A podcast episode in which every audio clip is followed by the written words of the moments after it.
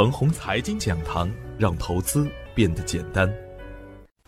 亲爱的朋友们，早上好，我是奔奔，感谢您一直的关注与守候。我今天和大家分享的主题是：紧紧盯防二五六七。昨天的早盘，我给出的观点是，大盘的大趋势没有大问题，而对于真正的好股票来说，机会还是远远大于风险。全面降准可以理解为政策护盘。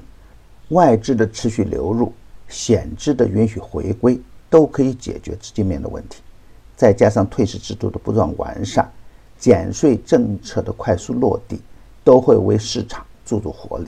当然，对于市场化程度越来越高的 A 股市场，普涨的大牛环境还不具备。两极分化是一个必然的结局，垃圾股会更垃圾，而成长性好的公司也能带来惊人的高收益。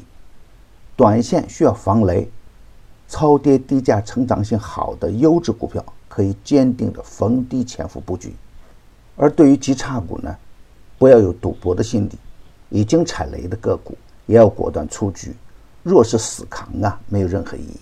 昨天的实盘表现是市场震荡向下，共有七十七只股票跌停，创近两个月来的新高。主要的原因啊，就是按照交易所的要求。一月三十一日之前，业绩变动幅度超过百分之五十的个股，都必须在一月底之前披露。在经济下行这个大前提下，业绩暴雷的面积有点大，亏损的公司密集发布业绩报告，对市场的打击确实很大。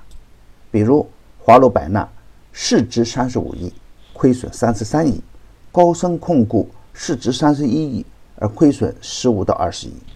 盛运环保市值二十四亿，亏损二十五亿，还有奥马电器、银河电子、大洋电机、长城影视、奋达科技、软控股份、ST 油服等等。我们看看跌幅榜上，跌幅靠前的基本上都是两类票：一类是业绩暴雷的股票，另一类呢是前期涨幅巨大的题材股。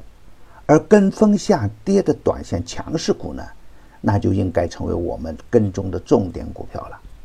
昨天盘中并不是没有亮点，盘中的次新股、五 G 概念曾经尝试着暴动，怎奈面临时间节点较差，年关之前呀，更多人的心思还在回家，市场的清淡也是正常的。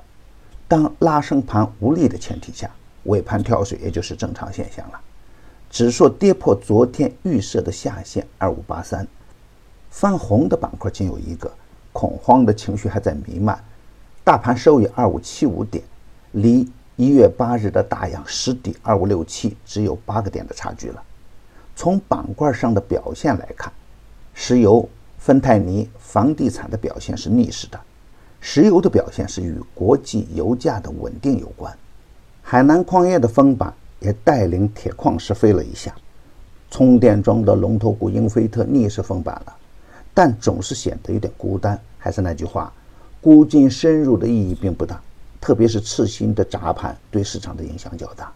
那我的观点是呢，A 五零期指连续在昨天的夜盘仍然是上涨的，外资投资 A 股的热情并没有随着市场调整而向下。银保监支持保险资金入市，说明野蛮人也要回归了，说明政策的预期是好的，业绩暴雷不能炒。那么业绩优良的超跌个股呢，被市场关注的可能性就更大。每年的二三月份，市场的题材不会缺失，调整后的机会也会更大。在市场大调整期间，认真研究板块和个股是必须的。跟风错杀的个股也会为后续的爆发打下更坚实的基础。跌破二五六七就持币观望，不破二五六七可以继续持股。创业板强势的时候。赚钱的概率就大，反之，严格控制好仓位也是必须的。而对于看好的个股呢，缩量回调后的机会也会更大，有踩雷可能的个股坚决回避。牛散的圈子天天赢盘，以专业专注为本，一直坚持逢低潜伏、长线短打的投资策略，精选的个股个股稳健，即八零科技、摩恩电器、通产理性、泰永长征、光一科技。鹏起科技之后，跨年金股也在潜伏布局中，专业的事交给专业的人去做。加入牛散的团队是胜过自己独自乱干的。详情可咨询客服 QQ 二八五二三六五六九七，还可以专享新用户七天 VIP 高端服务。与牛散结缘呢，您将成为下一个牛散。送人玫瑰，手有余香。感谢您的点赞与分享，点赞多，幸运就多；分享多，机会也多。谢谢。